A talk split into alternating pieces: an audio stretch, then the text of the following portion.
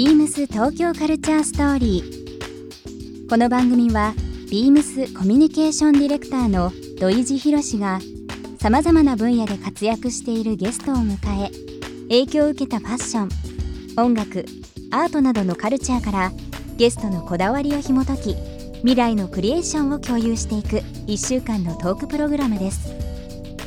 今週のゲストはモデルでタレントのラブリさんです。絵や詩写真など創作活動もするラブリさんにとって表現することとは？ビームス東京カルチャーストーリー今夜もスタートです Beams. Beams. Beams Tokyo Culture Story. Beams Tokyo Culture Story. This program is brought to you by Beams. Beams. ありとあらゆるものをミックスして自分たちらしく楽しむ。それぞれの時代を生きる若者たちが形作る。東京のカルチャー。ワクワクするものやこと。そのそばにはきっといつもビームスがいる。ピーな未来をつくりたい。東京のカルチャーは世界で一番面白い。ビームス東京カルチャーストーリー。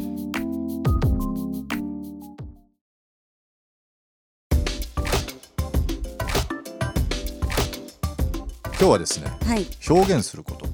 もう、うん。そのために生きてますから。はい。はい、もうなんかいきなり答えが出ちゃったそのためにしかそ生きてのためにないですから。しか生きてない。じゃあうん。その理由をですねいろんな角度からちょっと伺っていきたいなと思います、あのねまあ普段モデルタレントという部分で自分自己表現されてますけど最近まあインスタグラムとかねうん。見るとその陶芸とかまあ詩を書くうん。ようなことも含めていろいろ幅広い活躍をされてるラブリーさんですけども、はい、まあ、そのテーマとして挙げてる表現うん、全て表現しているものをその自分なりのその表現方法としてのルうんールとか、うん、まあ、決め事うんみたいなのがもし、しあれば聞きたいなと思うんですけど。なんかやっぱり自分自身の表現って一つじゃないと思っていて、なんか本当に自分をあのざく切りして。なんか分割してその一部が言葉だったりとか写真だったりとかそれがモデルの部分だったりタレントの部分だったりとか自分が自分をこう知ってあげようとしてることが大事かなと思ってなんか誰にでもこうそういう要素ってあってそれをこう無視するかしないかっていうのを、うん。多分私は無視せずに聞いてみる自分に、うんうんいかがなもんですか？みたいな感じでじゃあ一日の中で割とその自問自答じゃないけど、うん。自分に聞かせて答え出したりとか、まあそうですね。そういう時間って多いんですよね？うんなんかつ常にこうノートを持ってるので、うん。でそれでなんかあの今後したいことだったりとかなんかこう表現したいことっていうのは常に忘れないようにあのノートには書いてて。ね、ここあの今日5日目ですけど、い、はい。ろんな話させてもらう中で、うん。えー言葉を書き留める、まあ、うん例えばノートっていうのはありますけど、それ昔からそういうふうなそうです、癖だったりとか、うん、昔から。でうん。もそのメモ帳？その携帯のメモっていうのがあるからそれに残したりするんですけど、ん。ある日突然携帯のデータが消えたらどうしようっていうこ 怖さがあるから書くようにしちゃんとノートに取るようにしてるそうですといね。う部分。うんあの表現する上で多分いろんな影響を受けた人とかいると思うんですけど、うん。何かこう分かる範囲で、まあうん。まあ最近でもいいですしうん。昔こういう人に出会ったとか、こういう本読んだとかでもいいんですけどそういうなんかえー、でもなんかいろんな人を見てなんかもっと自分の表現していいんだなって思って、うんうんうん。なんか凝り固めてるっていうかイメージ自分のイメージしてる自分っていうのは自分しか知らないしで人もそんなに多分自分のことしか考えてないし、うん。多分興味ないじゃないですか。っうん。てことはもっとこう出していいんだなって思って、うんうん。そこからこう自分に対して素直でいることみたいなところは、うん、結構そういう書き留めたりとか表現それは人に割と見てもらいたいとかっていう気持ちも含みで、うん。例えば歌をね、うんうん。えー人に伝えたりだとか、陶芸もなんかそういうことも考えたりとかするんですか、まあ例えば自分で使うというか趣味で単純にろくろ回すなのか。うん、いやなんか将来的にはうん。なんかし趣味の範囲で誰かになんか渡ししたいなってお渡ししたいなと思うんですけどなんか自分だけにとどめとどめちゃダメだなと思っていて表現をする上で。それをちゃんと人と共有することっていうのを常に意識しててなんか自分の言葉をは自分のものにしないで誰かの言葉にならないとその言葉って生きないしその絵を描くだったり作品を作ることに対しても完成したものを提供しちゃダメだなと思っていてその見る人がタイトルを決めるじゃないけど見る人のその時の感情によって言葉も作品もうん。その人のものになるのかなっていう。うん。だからその女の子たちに私が多分言葉を表現するっていうのはもちろん自分の凝り固まった消化の方法ではあるけど、はい。それを誰か女の子がなかなか言葉にできない子たちのための選択肢の一つうん。になったりとか、きっかけだったりとか、そういう代弁させしてあげれるっていうのは多分意識してるかなっていう。ね。あのーお蕎麦？うん。いきなりお蕎麦の話しちゃって申し訳ない。なんかね今週いろんな話させてもらってうんるじゃないですか、はい。まあ、最初にねうん。器の話シルエット、お蕎麦の話ん。あったんですけど、その自分表現する中で前いつかお蕎麦屋さん監修したいっていう風な 話をねどこで聞いたんですけどそものうね。いろんな表現の中でその、うん。まあ、最終形とは言わないけど、うん。自分のプロセスは女の子たちに知ってほしいんですよ。パスタもいいよって。パスタもいいけどそばもいいよっていうなんか本当に選択肢の一つにしてほしいわけですよ。お蕎麦屋さん行こうっていうのが普通になってほしいっていうか。そう。気合がだいぶ入ってますね。気合入ってますよ。ね。やっぱり変えていかないと。いやちょっと今度あの美味しいお蕎麦屋さんいろいろあるので情報交換してですね。そうですね。そこでうん未来談義しましょうか、ああいう風なことをやりたいとかこういうそう。今ほんとそういう分岐点にいるので私は、うん。はい。なるほど。それ以外に今なんか野望という言い方うん。は失礼かもわかんないけど将来これやりたいって強く思う言葉ことなんかありあー。でもその石鹸を作りたくって。石鹸。そう。でなんかその私フィリピンのハーフなんですけど、はなんかフィリピンに貢献したいなってずっと思ってて。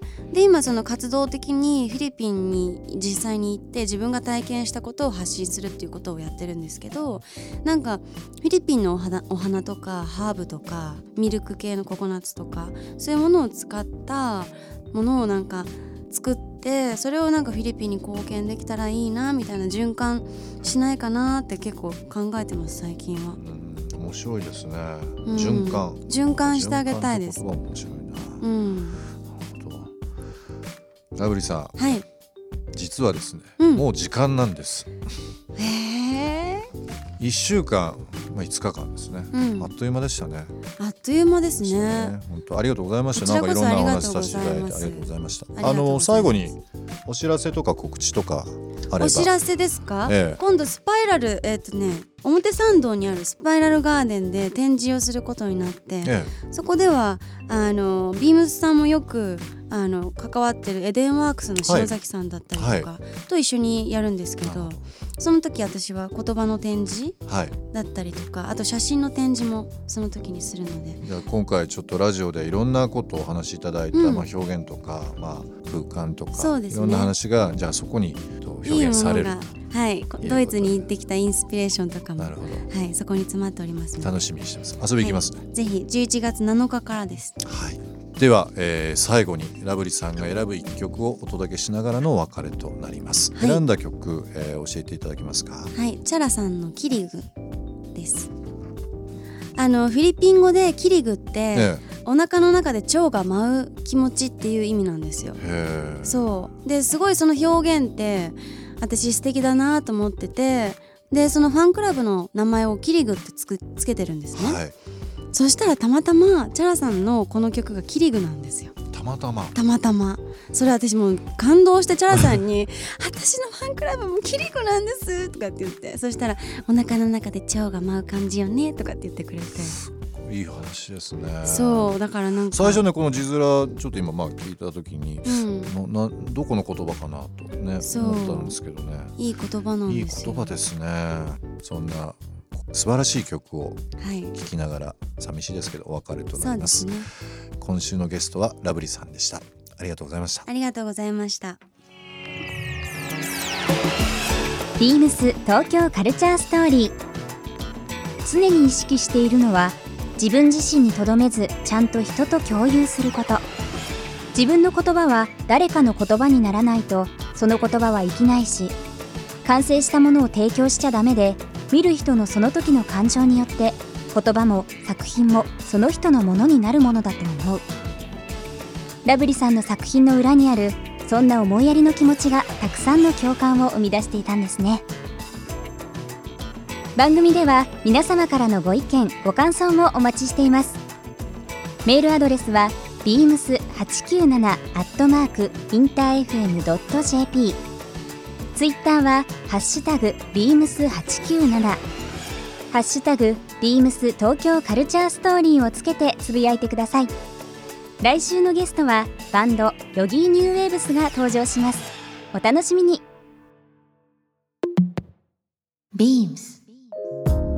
えー、ビームスライツの、えーディレクターをしております。石田博隆と申します。私はビームスサッカー部の部長も、えーやっております服が好きで学生時代はバイト代をすべて洋服に使っていたという時代もありました。インターナショナルギャラリービームスで買い物をすることに情熱を傾けているうちに気がついたらビームスで働いていました。好きなことを仕事にしてお給料をもらえるなんてなんて素晴らしいだろうって思いながら今に至っております。Beams 東京カルチャーストーリー。Beams Tokyo Culture Story. This program was brought to you by Beams.